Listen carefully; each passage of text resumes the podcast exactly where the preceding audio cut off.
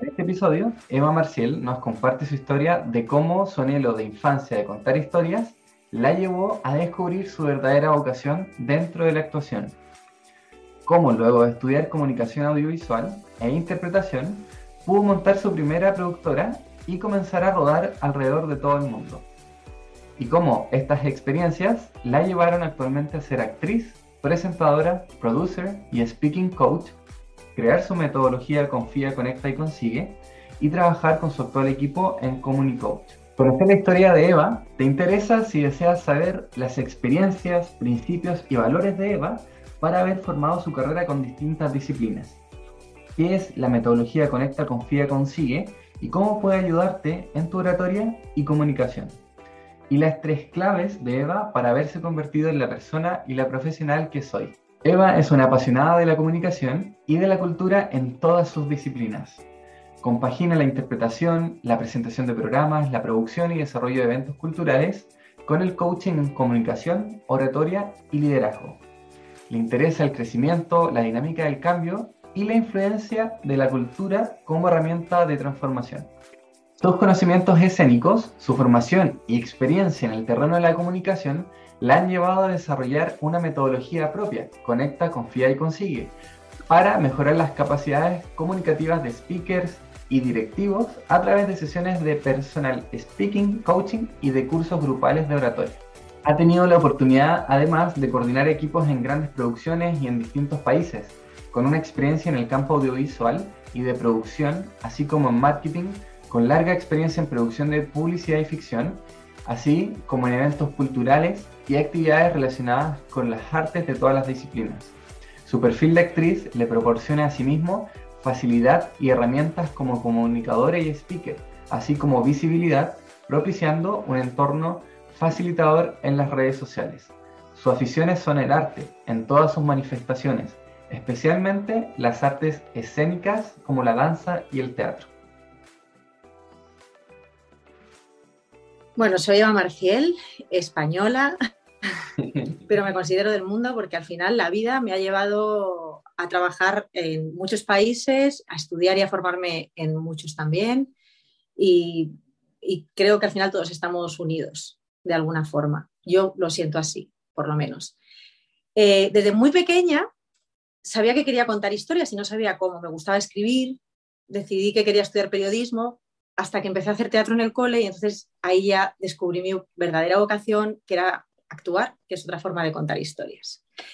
Mm. Pero llegó el momento de elegir formación y mis padres me dijeron, mira, está muy bonito esto de ser actriz, pero estaríamos más tranquilos si estudias una carrera aparte de la interpretación y elegí comunicación audiovisual. Gran acierto porque eh, más allá de que fueron uno de los años más divertidos de mi vida, los de la universidad y que mantengo a mis amigos, me conectó con otras personas y con otras inquietudes y de ahí viene mi rama emprendedora. O sea, hasta ese punto estudiaste periodismo y a la vez eh, comunicación audiovisual o, después audiovisual? No, estudié comunicación audiovisual y a la vez interpretación. Ah, perfecto. Es decir, yo me estaba licenciando, porque en aquella época se llamaba licenciatura, que era una carrera superior, ahora es un grado superior en eh, comunicación audiovisual, y al mismo tiempo, por las tardes, eh, bueno, es más complejo todavía, por las mañanas grababa una serie diaria que se llamaba El Super, que era la primera serie diaria eh, española, porque hasta entonces consumíamos series venezolanas. Por la tarde estudiaba en la universidad. Y los fines de semana y los veranos hacía interpretación en una escuela privada. Con lo cual fueron años bastante duros desde un punto de vista de dedicación, pero muy fructíferos. Eh, de hecho, terminada la carrera, seguí con el doctorado, porque definitivamente me gustaba. Si, bien empecé eh, un poco condicionada por mis padres, luego descubrí que realmente me gustaba lo que estaba estudiando y me especialicé en producción. Se me da bien la logística. Y ahí conecté con amigos y montamos una productora. Productora que también por mis circunstancias, que hablo varios idiomas y demás, empezó a hacer servicios internacionales y empezamos a rodar en todo el mundo. Eh, hemos rodado en Sudáfrica, en Vietnam, en toda Latinoamérica, en Estados Unidos, en toda Europa, o sea, mucho, rodamos mucho por el mundo. O sea, la producción fue como tu especialización y después con unos amigos fueron empezando a, a rodar por todo el mundo. Efectivamente, montamos una productora. Ah, ¿ya? O sea, teníamos nuestra propia productora, que esto era 1998, tú igual ibas todavía a primaria. y en 1998 eh, arrancamos una, bueno, nos fusionamos con una productora que ya existía y, arrancó una etapa dulce de producción en la que sobre todo hacíamos publicidad y documentales, también hicimos cortometrajes, algún largometraje, pero fundamentalmente eso, y que fueron unos años maravillosos de, disfrutar de la producción, de viajar mucho, de interactuar con otros, de coordinar equipos internacionales y de ah, aprender, de aprender todo el rato. Pero Eva, dame, un segundo ahí, porque en realidad esto de que terminaste, ¿no es cierto? Eh, partiste con comunicación audiovisual, después la interpretación y le dedicaste a la, parte de la producción. ¿Fue el tiro que eh, armaste este equipo o empezaste a trabajar antes como tus primeras experiencias y después diste ese salto? ¿O fue el tiro de que te armaste este equipo y empezaron a rodar documentales alrededor del mundo y todo eso? claro, parte de ese equipo eran compañeros de la universidad.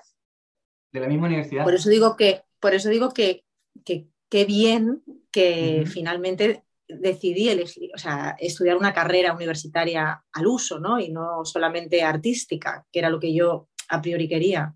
Ah. Entonces sí, fue al tiro, o sea, compañeros de clase, amigos, de hecho al revés, primero amigos, luego compañeros de clase, Que, que, decidimos embarcarnos en esta aventura juntos y que nos salió bien. ¿y cómo fue? O sea, porque me dijiste que hicieran publicidad, documentales, distintos tipos de formatos, me imagino. ¿Cómo armaron eso al principio? ¿Cómo, ¿Cómo lo discutieron? ¿Quién se le ocurrió quizás la, la idea de que eso fuera así desde un principio? Eh, bueno, pues una vez más entra lo personal y lo profesional. Como te decía antes, la vida para mí no, o sea, no sé separar lo personal de lo profesional porque de alguna manera las cosas siempre confluyen de alguna forma. Mm yo empecé a tener una relación estable con una persona que trabajaba en publicidad, en agencia de publicidad, que es mi marido actual y padre de mis hijos. Mira. y claro, y él me dijo, yo quería hacer producción, pero yo en aquel momento, claro, quería hacer cine y además cine independiente y muy de autor y todo muy cinearte, ¿no? Y él me dijo, muy bien que quieras hacer esto, Eva, pero ¿por qué no empiezas haciendo publi que es un formato más pequeño, así aprendes, ta, ta, ta, ta, ta, y dije, bueno, pues tienes razón, vamos a empezar haciendo público, y dentro de lo malo pues son 30 segundos o un minuto, mm. Y, y, sobre todo que el dinero lo pone el anunciante, que yo no arriesgo capital personal. Y, y nada, y a través de ahí eh, entramos en contacto con un productor que ya funcionaba como productor, empezamos trabajando para él y acabamos fusionándonos. Mm. Pero las cosas siempre son poco a poco. O sea, mucho trabajo, mucho esfuerzo y muchas ganas. O sea, nada es te cae del cielo una productora y empiezas a trabajar internacionalmente. No, hay un proceso. Y en mi caso el proceso fue ese, fue que, claro, con 20 años o 23 años tú quieres hacer arte y cine de autor, claro, sales de la universidad con mil pájaros en la cabeza maravillosos, por otro lado, ¿no? Porque qué bonita la ilusión y las ganas y te encuentras con un mercado difícil, que es el del cine. Mm. Entonces de repente dices, venga, pues empezamos por la publi, que tampoco digo que sea fácil, pero bueno, a veces uno está en el lugar adecuado, en el momento adecuado y en el momento del mercado adecuado. Mm. En aquella época había menos productoras que ahora, menos competencia, eh, estaba menos saturado el mercado que ahora. Eh, e, era, otra, era otro mundo. Luego ya, ahora todo es mucho más digital, o sea, era una época mucho más analógica. Y, hicimos un par de campañas que funcionaron muy bien y al final el trabajo nos fue saliendo trabajo. Y esa etapa de la producción la compatibilicé siempre con la interpretación. Yo nunca he dejado de actuar. Mm. O sea, ¿y cómo, fueron esas primeras campañas que, que ganaron primero los me imagino sus primeros ingresos, ¿no es cierto? Eh, Pues mira, ¿sabes cuál fue el secreto, yo creo, de nuestras primeras campañas? Que no ganábamos nada de dinero, que nos gastábamos todo el dinero que teníamos de ustedes mismos. En, dar la, en dar la mayor calidad posible, o sea, en hacer que los anuncios fueran con la calidad de producción más alta posible. Ah. Sacrificábamos nuestra ganancia a favor de la calidad de producción. Es así. Interesante. ¿Y qué tipos de clientes, por ejemplo, fueron los primeros que tuvieron? Uf, hombre, tuvimos muy buen vínculo con Orange, que es una compañía de telefonía móvil, con la que rodamos muchísimas campañas, pero rodamos con, mucha empresa nacional como Cuétara, que son galletas, por si no las conocéis. Eh, claro, y, o sea, mucha nacional. Y, luego también hay una cosa aquí en España que nos empezó a ir muy bien, que es que hay futbolistas, eh, o sea, el Real Madrid y el Barça concentran futbolistas que tienen derechos de imagen con sus respectivos países, que esto es muy curioso, que eh, representan marcas, como pueda ser Pepsi. Entonces, como esos futbolistas no pueden viajar a sus países para rodar las campañas que luego emiten en las televisiones nacionales, esos países vienen a España a buscar una productora local para rodar con esos futbolistas el ratito que tienen libre de entrenos. Oh. Y nosotros coordinamos y facilitamos todo para que ese futbolista adaptarnos al espacio mínimo, las horas disponibles para rodar esas campañas. Entonces, en aquella época de los Galácticos del Real Madrid, pues rodábamos campañas con Beckham para Inglaterra o con Cristiano Ronaldo para Portugal o hemos rodado también con muchos futbolistas argentinos, uruguayos que estaban en el Real Madrid, en el Atlético de Madrid o incluso en el Barça, ¿no? Oh, qué interesante esas experiencias. O sea, con deportistas específicos, futbolistas específicos, y más encima pillarlos en sus tiempos libres para rodar en ese tiempo. Por contrapresión, la presión del tiempo, me imagino. Claro, buscábamos dobles que se parecieran a ellos y tuvieran más o menos el mismo tono de piel para preiluminar y ensayar todo. y cuando llegaba el futbolista estaba todo súper listo para que simplemente se pusiera ahí, hiciera lo que hiciera, hiciera lo que tenía que hacer. Claro, porque tenían, teníamos horas, o sea, a lo mejor dos horas con, con la estrella, ¿no? Entonces tenía que estar todo como súper ensayado y súper preparado para que no fallase nada porque en dos horas teníamos que rodar la campaña, hacerle la sesión de fotos para todo lo que era prensa y demás. Y no solo con, deportistas internacionales, también con nacionales, con Pau Gasol, que ya estaba en la NBA, o con Fernando Alonso, que en aquella época era campeón del mundo de Fórmula 1, eh, futbolistas nacionales que eran la imagen de Siemens, mm, etcétera, etcétera. Oh, era, muy divertido. y, espera, ¿y estaban ¿estaban siendo ustedes el mismo equipo en esa etapa también? Claro, nosotros en esa etapa éramos la productora que daba servicio o service a esas.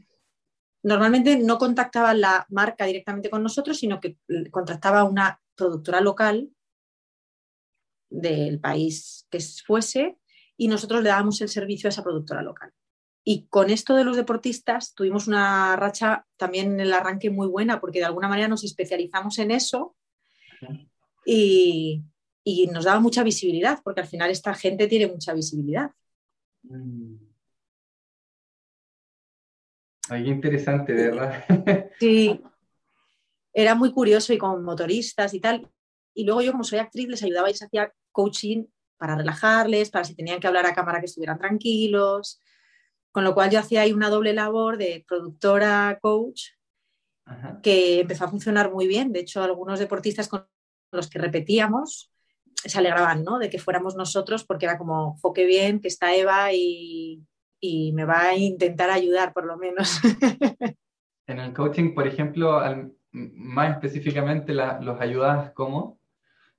Pues a veces simplemente era tranquilizarles. O sea, hay deportistas que son eruditos en su deporte, pero les pones una cámara delante y tienen un bloqueo brutal. Ah. Se ponen muy nerviosos porque la cámara impone a, dependiendo quién. Y a, algunos solamente era tranquilizarles. Con, otros ensayábamos las intenciones de cómo dices esto, si lo enfatizas más, si lo vocalizas más, hacíamos ejercicios de dicción para que se les entendiese mejor. No son actores, se les está pidiendo un trabajo, eh, además en un tiempo express y no tienen una preparación específica. Claro, Entonces, bueno, pues con algunos que eran más tímidos o que tenían más bloqueos, pues trabajábamos lo que luego se convirtió en, mi profesión, en mi otra profesión, eh, que soy coaching en oratoria y en comunicación. Y, empezó ahí, empezó con la sana intención de ayudar. Oh, qué entretenido. Y, el, por ejemplo, en el tema del coaching de oratoria, en, tus experiencias personales o en tu historia, ¿qué, ¿qué, fue lo que más te ayudó para agarrar quizás esa confianza, por decirlo de alguna manera, frente a cámara? Es que no solamente hago frente a cámara, o sea, yo creo, yo aparte de actriz, eh, bueno, terminada mi etapa de producción, que llegó un momento en el que conciliar la producción, la interpretación y la maternidad se me empezó a complicar un poco porque eh, ya no, no, no, dormía prácticamente nada, o sea, había un sacrificio personal enorme, enorme de tiempo, de no tener fines de semana, de no tener vacaciones, mm. de no tener tiempo para mis hijos. Quiero decir que no todo es qué bonito, qué bonito, no, hay, hay un sacrificio personal grande cuando una persona quiere eh, crecer profesionalmente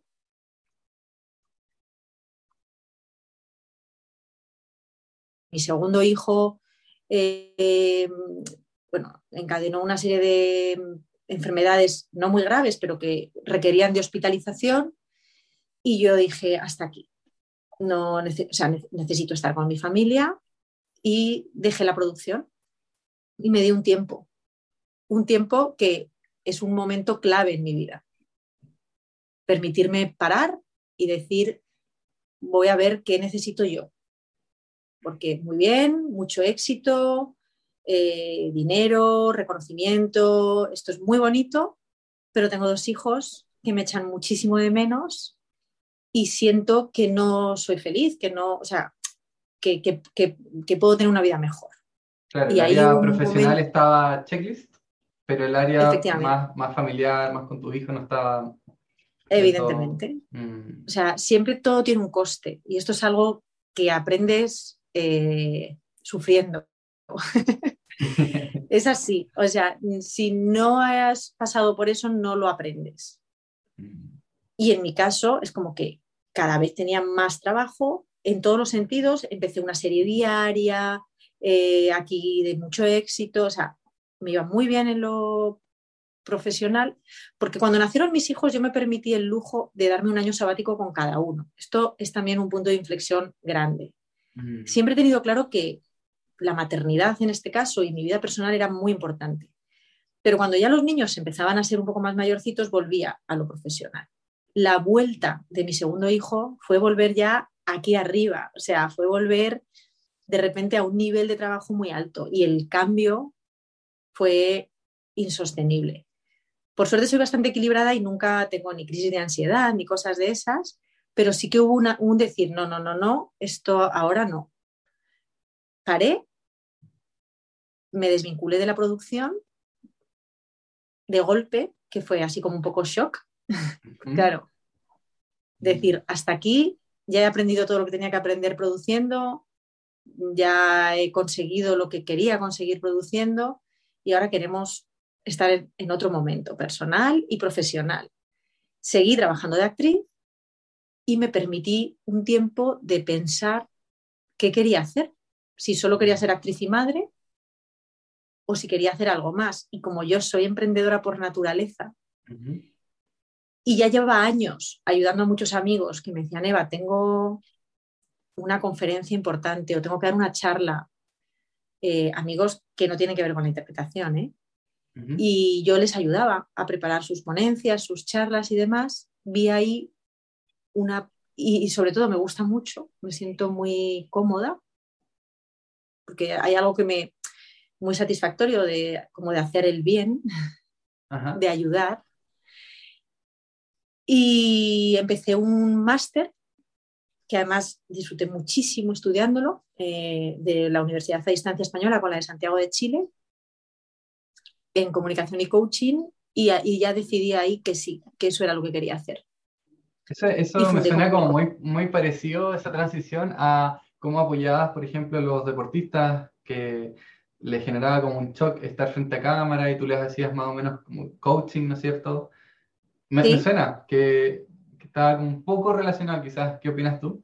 Es que yo creo que todo me ha llevado a esto. Quiero decir, mi formación de actriz la aplico a mi formación y mi experiencia, porque yo no solamente soy actriz, yo presento festivales de cine internacionales que, digamos que dentro de, ser actriz es otra faceta totalmente distinta y que estás también muy expuesta, porque no hay un personaje detrás del que esconderte, estás hablando desde ti, mm. no desde el personaje. o sea, hiciste esa transición y te preguntaste, ¿no es cierto?, si, si seguías siendo eh, actriz, pero por estas personas que te pedían ayuda con la preparación de sus charlas y todo eso, ahí encontraste quizás la, este segundo paso, quizás esa evolución, ¿no? Es que yo vi que, realmente era algo que cada vez me pedían más. no tenía una formación específica de coach, más allá de mi experiencia de actriz, de mis veintitantos ya años trabajados, que no es poco, pero yo sí que sentía como que podía ayudar, pero que todavía podía hacer más con la formación adecuada. Yo soy, mm, yo creo en la formación, claramente. Y por eso decidí dar ese paso de hacerme el máster, para ver si realmente encontraba esos, esas herramientas que me ayudasen a mí a mejorar, a perfeccionar y, bueno, y de alguna manera legitimarme como coach, ¿no? Y las encontré las encontré y entonces ahí en ese proceso fue cuando decidí fundar Comunicoach, que es mi empresa de coaching, que estamos especializados en oratoria y comunicación y que todas las personas que trabajan conmigo son actores aparte de coach. ¿Por qué? Porque nuestra metodología, que has mencionado al principio, eh, conecta, eh, confía, consigue, eh, utiliza herramientas de la actuación. O sea, que son herramientas típicas de los actores, con las que aprendemos los actores a, hablar al público en cualquier medio y las empleamos y las aplicamos en nuestras sesiones de comunicación y de oratoria para dar charlas, TED, para lo que sea. O sea, partiste, eh, claro, tú partiste de manera independiente, descubriste esto que se te daba bien, te hiciste esta formación del máster en comunicación, encontraste las herramientas y ahí, de alguna otra manera, formalizaste eso como para después... Claro, creé mi metodología y mi, metodología lo que utiliza son técnicas actorales mm. fusionadas con las herramientas de coaching que puedes aprender en un máster de coaching. Pero. Lo que la hace única a mi metodología es mi experiencia y mi formación como actriz, porque además de todas esa, esas herramientas que ya están en el coaching, que utilizan la programación neurolingüística y demás, yo le sumo eh, la parte actoral. Y lúdica, porque además nuestra formación es divertida. Yo soy totalmente convencida en, pasarlo bien, se aprende mucho mejor. Oh, qué entretenido. Y, en el mundo más digital, ¿no es cierto? Eh, en el cambio que hemos tenido ahora, eh, ¿Qué regalos, por ejemplo, me gusta preguntarlo así, qué regalos te ha traído eh, la pandemia en, temas de como la adaptación que todo el mundo tuvo que hacer en sus negocios, ¿no es cierto? O las empresas, en tu caso, ¿cómo se dio eso? Bueno, eh, partiendo de la base que eh, lamento profundamente a toda la gente que ha sufrido pérdidas personales, profesionales o de cualquier índole a causa de la pandemia, que hay muchas personas, en mi caso personal ha sido un tiempo de introspección, de disfrutar del tiempo, de disfrutar de la familia. Cuando desde muy joven eres emprendedora y dedicas muchas horas al día a trabajar, eh, ya sea en producción, en interpretación, en haciendo coaching, como es mi caso, de repente parar es un lujo o sea, el tiempo es el gran lujo para mí. Y lo he disfrutado mucho. He podido leer eh, un montón de cosas, he podido hacer pues, pues cosas que, que, tenía como pendientes, ¿no? Y que nunca encontraba el momento. Y sobre todo disfruto muchísimo de mi familia, de estar juntos tanto tiempo. Lejos de ser un problema, ha sido una virtud. Y luego, pues también hemos, yo que soy muy de, era muy de presencialidad, he reconvertido muchas cosas hacia lo digital y he encontrado la oportunidad y los beneficios de lo digital. Mm. Es decir, ahora mismo hago, por ejemplo, en el mes de agosto estoy de semi vacaciones y hago sesiones eh, digitales. Antes de la pandemia no me hubiera planteado esta semi vacación, ¿no? Hubiera tenido solo vacaciones, pero ahora siento la necesidad de dar continuidad a procesos que están abiertos y que de repente un mes entero sin, sin tener contacto es como un parón demasiado drástico. Y digo, qué bien que tenemos estas herramientas y las podemos utilizar. He reconvertido mucha formación a digital, he aprendido que hay veces que no es tan necesario lo presencial, he generado una, una formación para comunicar mejor en el entorno virtual. Eh, bueno, eh, sí, eh, creo que es una puerta más. Siempre está bien tener muchas puertas, pues se ha abierto una nueva puerta con lo digital. ¿Y, qué tal en, tu país, por ejemplo, el, cómo van actualmente con, el virus, ¿no es cierto?, con la pandemia. Eh, hay estos niveles de, no sé, en fase 4 o 3, aquí en Chile, por ejemplo, tenemos eso de, de estar en fase 4 de repente, en fase 1, dependiendo de qué tan Aquí estamos igual y depende de las zonas. ¿Qué pasa ahora? Pues que como aquí es verano y estamos de vacaciones o de semivacaciones, eh, las zonas más vacacionales están peor que las zonas menos vacacionales porque hay más concentración de gente y también porque viene mucho turismo de fuera y bueno, pues hay más probabilidades de que se den nuevas oleadas. Entonces, hay poblaciones concretas que están en fase 4, eh, muchas otras que están en fases 3, 2 o 1, pero el ritmo de vacunación es muy bueno. Somos el país europeo con mejor ritmo de vacunación. Mm. Es decir, aquí estamos vacunando ya a adolescentes de 14, 15 años. De ahí para arriba estamos todos vacunados. De 16 en adelante hasta infinito estamos todos ya con la pauta completa. Mm, estamos vacunando ya a los niños para que empiecen el curso escolar, que aquí empieza en septiembre, todos vacunados ya. Mm. Con lo cual yo espero que en octubre esté todo, todo el país vacunado. Ah. ¿Cómo vais ahí?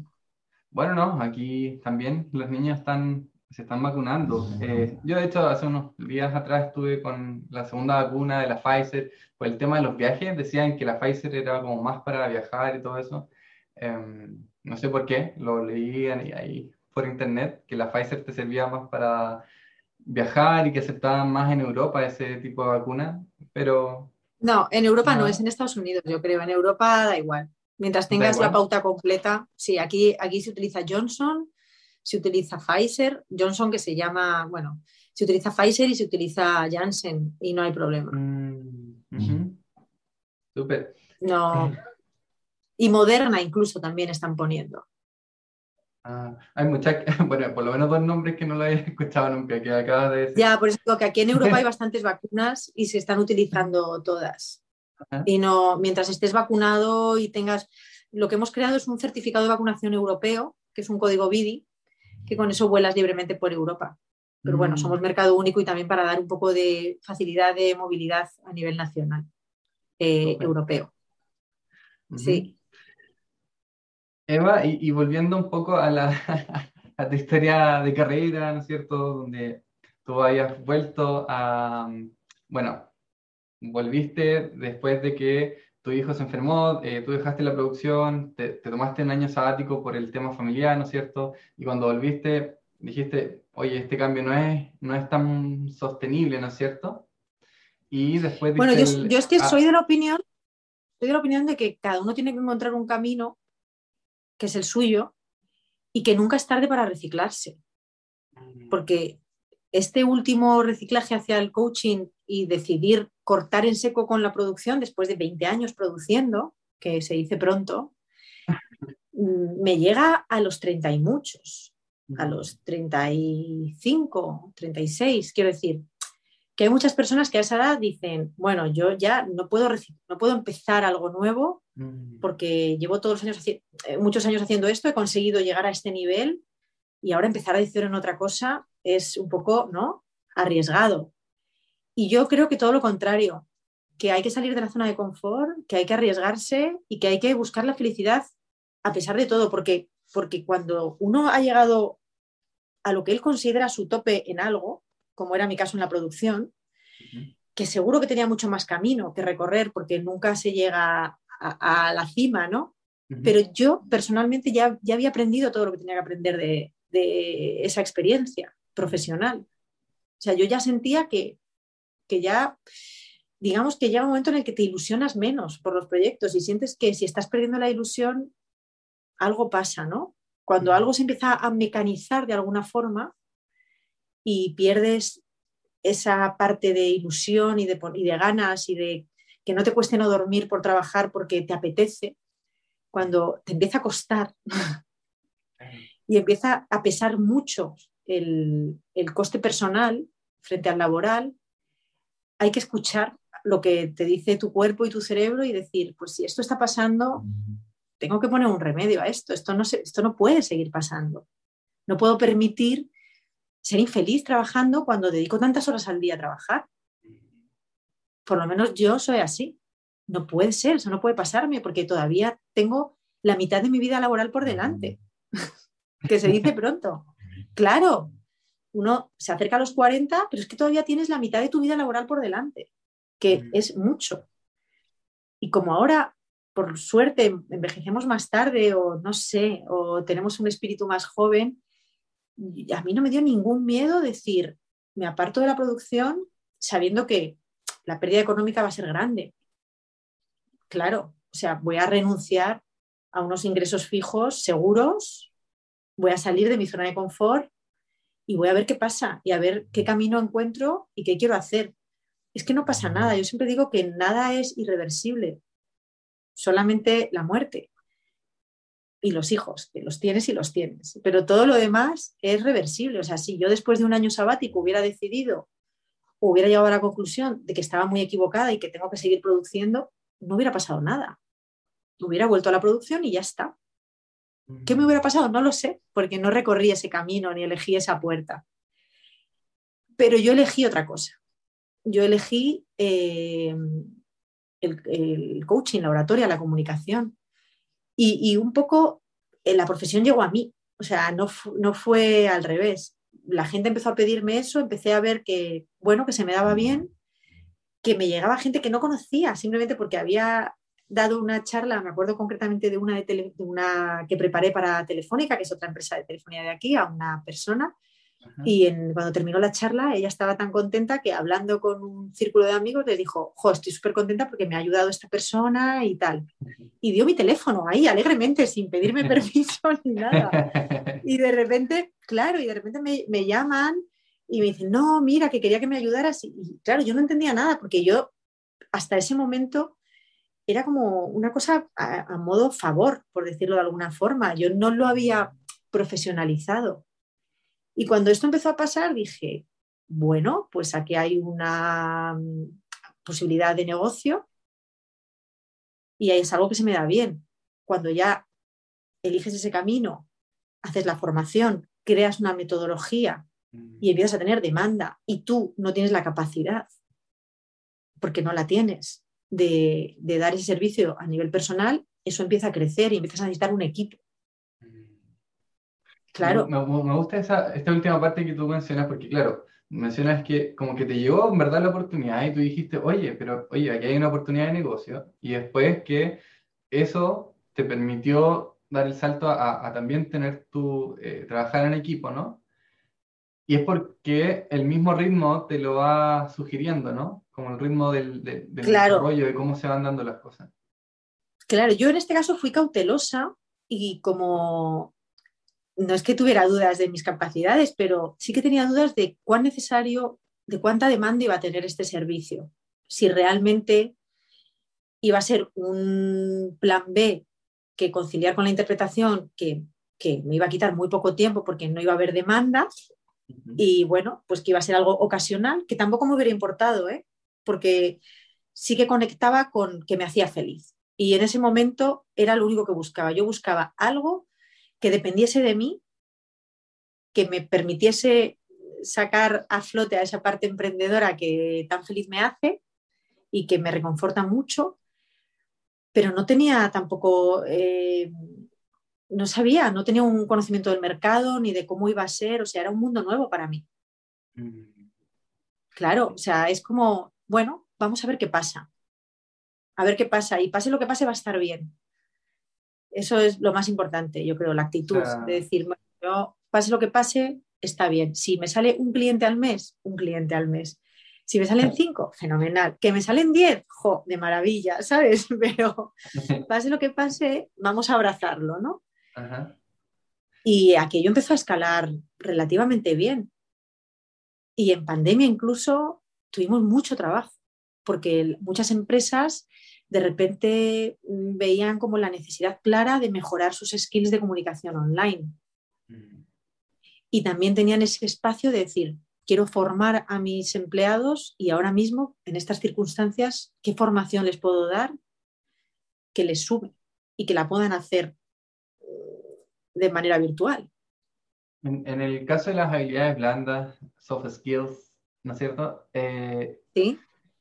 ¿Para qué es usado generalmente estas habilidades blandas de, tus clientes, por ejemplo, que te, quieren trabajarlas, ¿no es cierto? Pero em,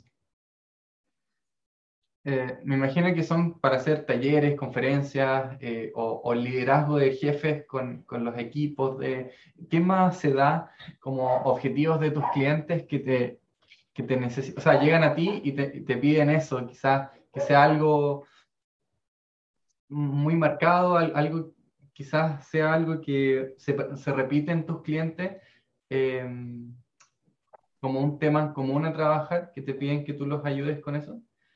¿Habrá algún claro, por ejemplo, nosotros somos formadores oficiales de charlas TED, eh, de TED Talks en España.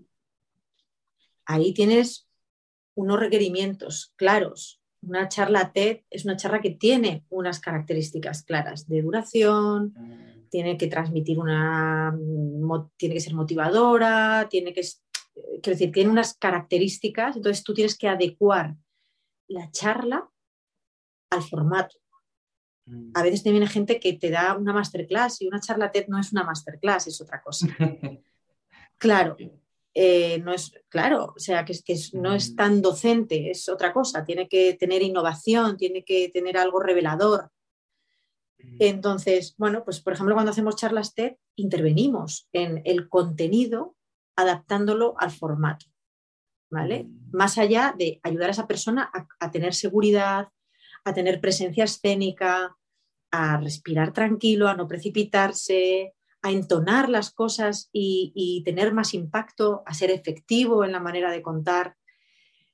Bueno, todo ese trabajo lo hacemos con los ponentes TED pero luego la formación es muy distinta. O sea, te puede venir un alto directivo de una empresa que representa a su empresa a través de charlas, porque esto pasa cada vez más, que los altos directivos, más allá de tener un puesto de gestión, empiezan a ser speakers.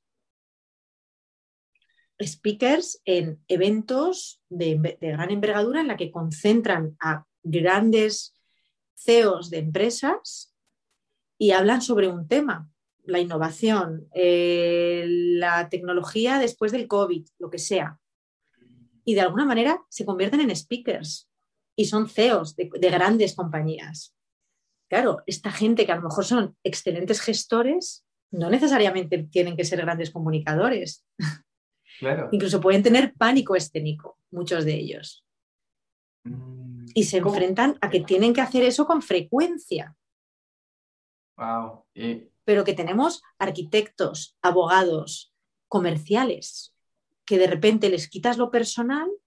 Ahora te voy a hablar de un caso concreto. La persona con la que hago luego una sesión cuando termine contigo es un comercial que en el trato tú a tu personal es maravilloso y que de repente la pantalla les pone una barrera tan grande que sus ventas han caído en picado. Mm. Porque no está cómodo a través de una pantalla esa parte que él tiene humana, cercana, como decimos aquí, campechana, la pierde totalmente y se convierte como en un robot, parece un bot a través de, una pantalla. Claro, Entonces, de repente, claro, él ve que le está perjudicando profesionalmente y tiene que romper esa barrera. O sea, muchas veces son bloqueos. Pero lo que te quiero decir es que la casuística es muy amplia. Ah, ok. O sea, sí. Y, ahí, claro, ahí me entra como la pregunta de que quizás muchos de ellos necesitan más coaching que mentoring, quizás al principio, por el tema del bloqueo que tú mencionas.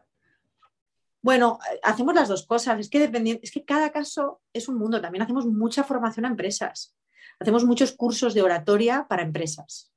Tenemos convenios, por ejemplo, con escuelas de arquitectos eh, y, parte del máster de, en, muchos másters, de, además de ámbitos muy diversos. O sea, tenemos, por ejemplo, en máster de arquitectura, en el máster de eh, navegación aeronáutica y mm. parte del máster es que tienen una asignatura que es oratoria, porque de alguna forma van a tener que hacer delivery.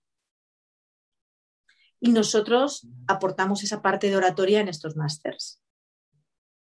Y les enseñamos a hacer su delivery, a utilizar sus herramientas comunicativas en su área, en su campo. Pero cada vez se va implementando más. España es un país que adolece un poco de tener debate y oratoria como asignatura en, en, primaria y en secundaria. En Estados Unidos o en Inglaterra los sajones lo tienen muy implementado, pero en España no. Entonces esto es una carencia que luego de alguna manera sale. Eva, yo te quería preguntar un tema de estas transiciones que tú has tenido, por ejemplo, el equipo que tú trabajaste al principio, desde cuando terminaste tu estudio, ¿no es cierto? Empezaste a hacer esta, esta documentales a nivel internacional y después como eh, formaste eh, como Unicoach, ¿no es cierto? Eh, en, en, esas transiciones, eh, mucha gente se complica la vida de repente y empieza a preguntarse, ya, ok, pero ¿en qué, ¿cómo lo hago? A, ver, ¿cómo invierto? Si me tiro a la piscina, no, al tiro, ¿qué, ¿qué, señales tengo que ver de mí del entorno como para dar esa transición? Eh, en tu caso, ¿cuáles fueron las herramientas que, que, tú ocupaste para haber hecho, hecho esas transiciones? En general, no sé, quizás fue el que invertiste en ti, en, formaciones, o fue un mentor, o tomaste información de, por ejemplo, libros. ¿Cómo, bueno, cuando salí de la carrera, cuando salí de la carrera, digamos que vamos a diferenciar dos etapas emprendedoras, ¿no? La etapa emprendedora de la producción y la etapa emprendedora del coaching. En la etapa de la producción éramos un grupo y éramos un grupo heterogéneo que nos complementábamos muy bien, porque cada uno aportaba unos conocimientos al grupo y todos esos conocimientos y esas skills sumadas nos convertían en un grupo poderoso. Mm. O sea, eh, la unión hacía la fuerza, claramente, claramente, en este caso, en este primer caso. Y luego, lo que vuelvo a decir, era un momento de negocio muy bueno, en el que había muchas oportunidades de negocio. Uno de nuestros socios con el que nos fusionamos tenía el capital, que no lo teníamos el resto. Mm. Claro, tenía el capital, que eso es muy importante, porque claro, a veces lo que cuesta al arrancar es eso, es la parte monetaria. Entonces, bueno, pues se dio la circunstancia y sin buscarlo, o sea, se dio la circunstancia y surgió de forma natural, que es lo más bonito de esta primera etapa de mi vida, que nos juntamos un equipo humano que entre todos sumábamos un potencial empresarial claro, que fue claramente un éxito, eh, porque fuimos una productora que en pocos años nos posicionamos entre las mejores del mercado de lo que hacíamos.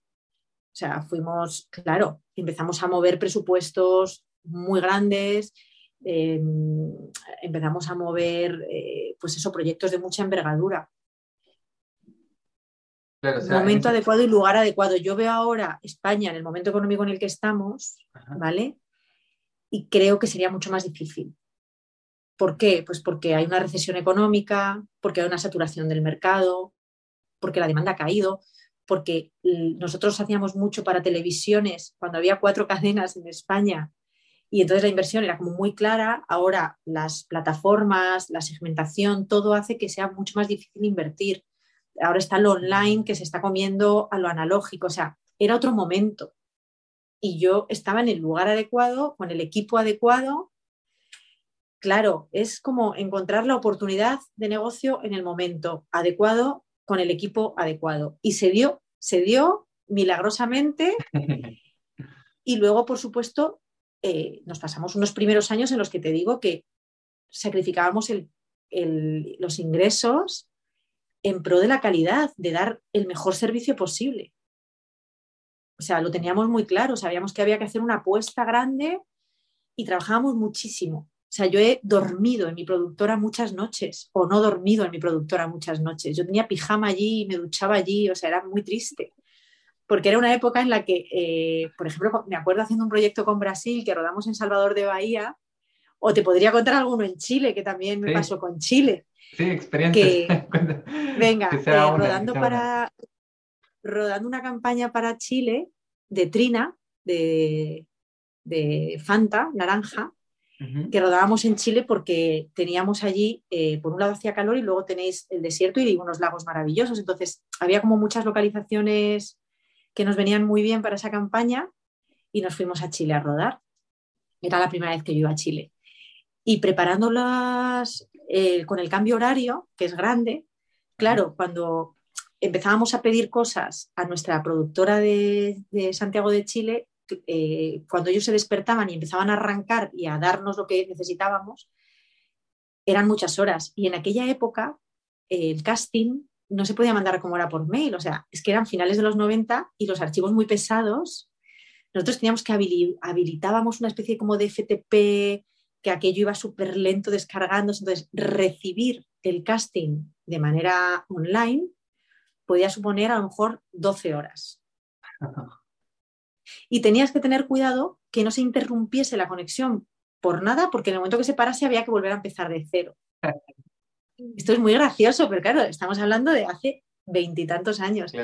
Entonces yo me acuerdo pasar toda la noche pendiente del ordenador de que no se parase la descarga. Entonces me ponía el despertador cada media hora dormía ahí en el sofá, que teníamos un sofá eh, en la sala de reuniones, me dormía un poquito, miraba que se siguiera descargando y nos comunicábamos por fax. O sea, lo más rápido no era el email, era el fax. Entonces, cuando me tenían que mandar cosas, me lo mandaban por fax, que era como en un papel mm, de fumar en blanco y negro, todo súper cutre. Y así funcionábamos. Y con mensajería urgente me mandaban, por ejemplo, las fotos y los vídeos de las localizaciones me lo mandaban por mensajería urgente porque me llegaba más rápido por mensajería una, cinta que por digital. Mm. Eran otros tiempos, tío. era maravilloso, era maravilloso. Y nos, lo y nos reíamos mucho porque esta cosa ya de que te da borrachera de sueño y te da risa porque ya estás que no estás. Y, y bueno, tengo muy buenos recuerdos de esa época. O sea, era mucho sacrificio, pero al mismo tiempo con mucho gusto. Mm. Y, sí, sí, eh, esos rodajes que hacíamos en, cuando era el invierno en España y nos pedían rodar sobre todo refrescos y bebidas que querían comunicar sol, calor. Y entonces nos íbamos mucho eso a Chile, a Argentina, Uruguay, a, Costa, Punta del Este, por ahí a rodar. Y, y, la preproducción, la preparación eh, con el cambio horario era horrible, porque es que ahora te mandas un email y en un minuto lo tienes todo, en aquella época no. Por eso digo que era otro momento, era otro momento. Y luego el comienzo de Coach que es totalmente distinto, es un proyecto súper personal en el que me he sentido muy sola en el comienzo, nada que ver con aquello. Porque no era tanto equipo, ¿no? Esto partió no, no, aquí sola. Sola sola. Eh, podríamos decir que es mi proyecto y que luego he creado un equipo. Pero esto ha sido una apuesta personal, porque como surgió también de algo que hacía yo y, también de alguna manera, sí, yo tenía como un poco la necesidad de hacer algo mío. Y como que el otro ya lo había hecho, ¿no? Lo de tener equipo grande, mover equipos humanos grandes. Y aunque me encanta trabajar en equipo, esto era un poco una cosa de, a ver qué pasa. Es que yo no tenía, cuando empecé con esto, no tenía grandes expectativas, simplemente era, me gusta, a ver qué pasa. Pero como al que le gusta dibujar y dice voy a empezar a dibujar, a ver qué pasa. O al que le gusta escribir y dice, voy a escribir, a ver qué pasa. Pues yo lo viví un poco así, de voy a probar esto y a ver qué pasa. y somos seis. Pasa que ya somos seis y seguiremos creciendo. Claro. Ay, qué interesante, porque, claro, en el primer caso, eh, ¿no es cierto? Era un grupo poderoso como tú decías, había un capital importante que también ayudaba y se juntaron naturalmente. La, oportunidad surgió y, la, y el enfoque también, como tú dices, que ayudó el enfoque a la calidad de servicio. Cuando, usted, cuando ustedes invertían su el propio dinero de ustedes en, la calidad del servicio. Eh, y en este caso, claro, la diferencia es que tú armaste tu propio equipo aquí, que fue como independiente, eh, partiste por el a ver qué pasa, quizá. Eh, y, y, cómo fue el armar ese equipo? Yo sé que tú eh, me habías dicho que eran coaches, también actores a la misma vez, ¿no? Claro. Pero, pero, pero tú tuviste que armar las cosas desde aquí, en realidad, no sé, por ejemplo, el mismo hecho de que armaste un equipo, ese salto eh, de buscar personas? ¿Ya estaban en tus redes o, cómo, surgió todo eso? ¿Cómo... Pues algunas sí, otras no. Como yo siempre estoy acostumbrada a trabajar en equipo, porque tanto cuando me he dedicado a la producción como la interpretación son trabajos de equipo, y yo valoro infinito trabajar en equipo y me encanta estar rodeada de personas, o sea, creo que es el mayor regalo que puede tener una persona en la vida. Eh, tengo muy claro que es muy importante para mí conectar con las personas, o sea, estar a gusto con la gente con la que trabajo. De hecho, ahora elijo mis proyectos mucho en base a eso, en base a la calidad humana. Mm. Este empieza a ser como mi prioridad a la hora de elegir un, proyecto, la calidad humana y, estar muy a gusto. Porque para mí, estar incómoda mm, no está pagado. Quiero decir, me pueden pagar infinito y no está pagado si voy a estar incómoda con algo. Claro, no, o sea, no, no, no, lo vendo, eso es algo que, no, tiene un precio en mi vida. Mm. Por lo menos yo no lo tengo. No, me pueden pagar mil millones de euros que si voy a estar incómoda no los quiero, porque no. Mm. Entonces, como para mí eso, estar a gusto en algo y disfrutar, disfrutar en los procesos es lo que ahora mismo más me importa. Estoy en ese momento vital. Y también la pandemia un poco me ha dado la razón en todo esto. Eh, elegí con mimo a cada una de las personas de mi equipo, con mucho mimo. Como yo desarrollé mi metodología a partir de mis experiencias y al final mis experiencias combinan una formación claramente con una experiencia sobre todo de actriz y presentadora, buscaba personas que pudieran entender esa metodología, aplicarla y de alguna manera estuvieran también dentro de ese universo. Entonces tenía claro que tenían que ser actores. Claro, es difícil encontrar actores que también tengan formación, o sea, titulación de coach. De hecho, una de las personas de mi equipo era una persona que yo sabía por su forma de ser, por su, porque ella es docente en su manera de hablar, que iba a ser una gran coach, pero no tenía la titulación y aprovechó el confinamiento para sacarse el título y trabajar conmigo. Sí, sí, o sea, que fíjate hasta qué punto hay personas en el equipo que han decidido querer estar en este barco y en esta aventura hasta el punto de hacer la formación para poder formar parte de esta comunidad de Comunicoach. Que se la jugaron. sí, sí, porque no tenía la titulación y yo le dije que yo sabía que era más que válida, pero que yo tenía que, que o sea, que yo necesitaba personas con una titulación para trabajar conmigo porque de alguna forma, bueno, a mí me parece que eso te legitima, ¿no? Para, para trabajar. Y yo creo en la formación, creo firmemente en eso, ya lo he dicho antes y lo repito. Entonces, esta persona dijo, bueno, pues mm, voy a aprovechar para formarme ahora que tengo el, el hueco y se sacó el máster, bueno, empezó el máster en el COVID, lo ha terminado ahora. Y luego hay personas que, que, habían estado en mi vida de alguna forma, que eran actores que yo conocía por ejemplo, Ramón Merlo es actor, clown en el Circo del Sol y profesor en la Universidad de Berkeley de presencia escénica. Mm. Entonces es un compañero que tiene unas skills únicas, porque lo que él hace y lo que él enseña es muy característico. Yo me he dado cuenta con, esta empresa nueva en la que me hallo ahora, que sigo aprendiendo, ¿eh? que somos relativamente jóvenes. Llevo siete años con Comunicoach, que no es mucho. Me he dado cuenta que cuanto más preciso eres, más encuentras algo que te hace único, más concreto eres, mejor. O sea, el hecho de que nosotros seamos coach y actores y nos hayamos especializado en oratoria y además apliquemos técnicas actorales, nos diferencia del resto de los coaches. Mm. Nos hace únicos. Y yo creo que cada, que en general, y esto es algo que voy aprendiendo sobre la marcha, eso que te hace distinto y único es lo que te diferencia del, resto de la competencia y lo, que, lo que es tu virtud y lo que hay que explotar.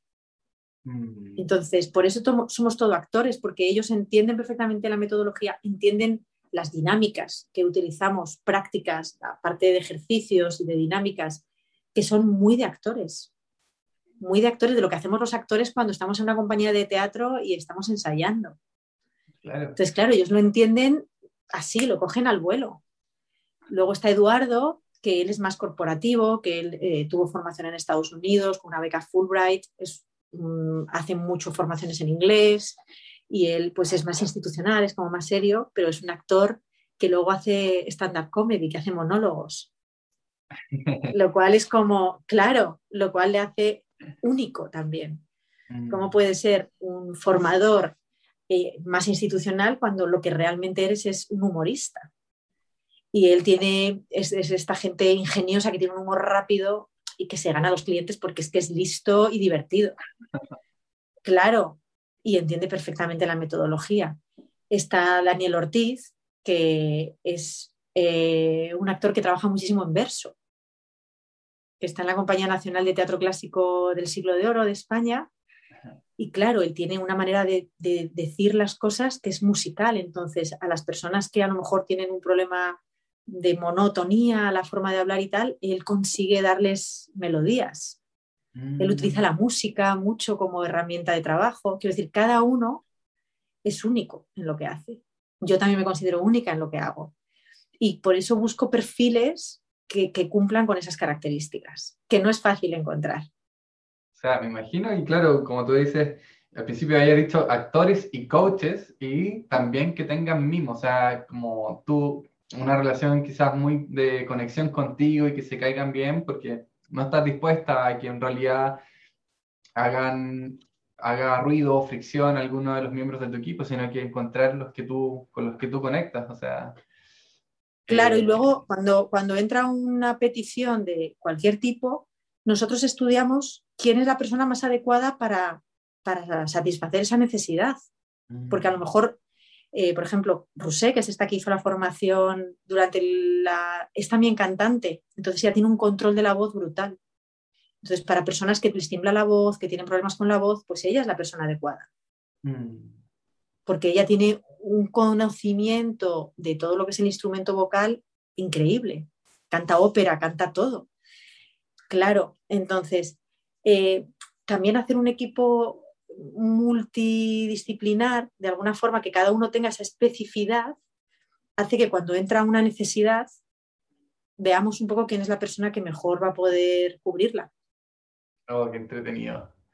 Y sobre todo ahora que las personas están como en el mundo digital y, se tienen que presentar más a cámara y algunas hacen más contenido y tienen que hacer conferencias o charlas, eh, todo a nivel digital es como súper importante eso, en realidad lo, lo considero para empresas, independientes, emprendedores. Y también te, te, comentaba cómo hacías esa transición, porque claro, hay muchas personas que quieren hacer esa transición, sean, por ejemplo, de mi audiencia, en el caso de mi audiencia, los jóvenes que quieren estudiar una primera carrera y no tienen idea como por dónde agarrarse en esa primera decisión, o ya eligieron una y se equivocaron y quieren elegir una segunda. Pero no pasa nada, equivocarse, equivocarse es aprender. O sea, es que hay que equivocarse en la vida. Yo en el camino, tengo que decir que me he equivocado también. Monté, empecé a diseñar una app y no me salió bien.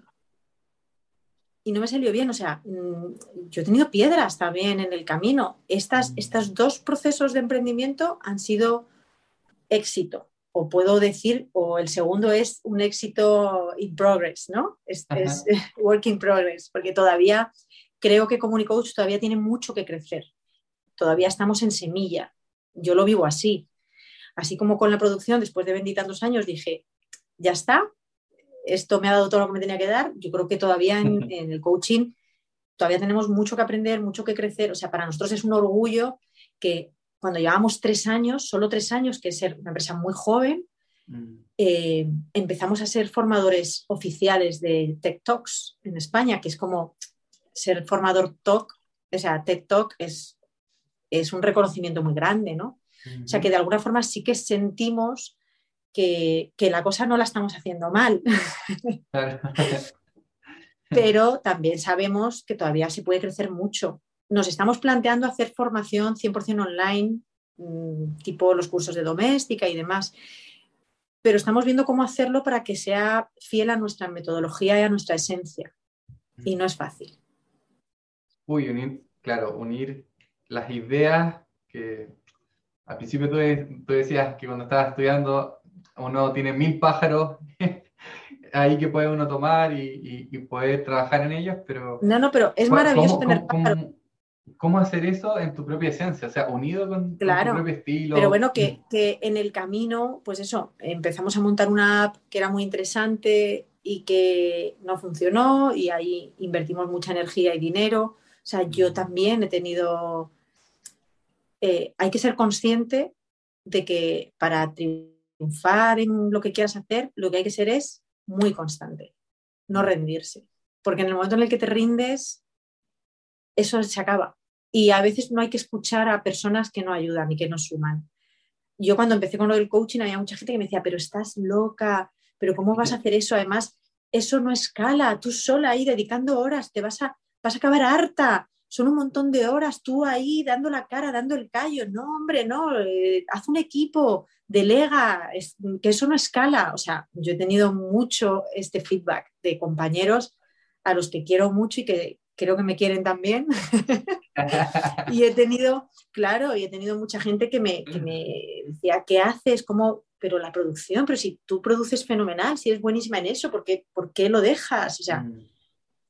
Y eh, a veces hay que cerrar un poco los oídos a esos comentarios porque si los escuchas y realmente dices, tienes razón, se acabó, hasta aquí, has perdido la oportunidad, ¿ya? Mm. Te has cerrado tú sola las puertas.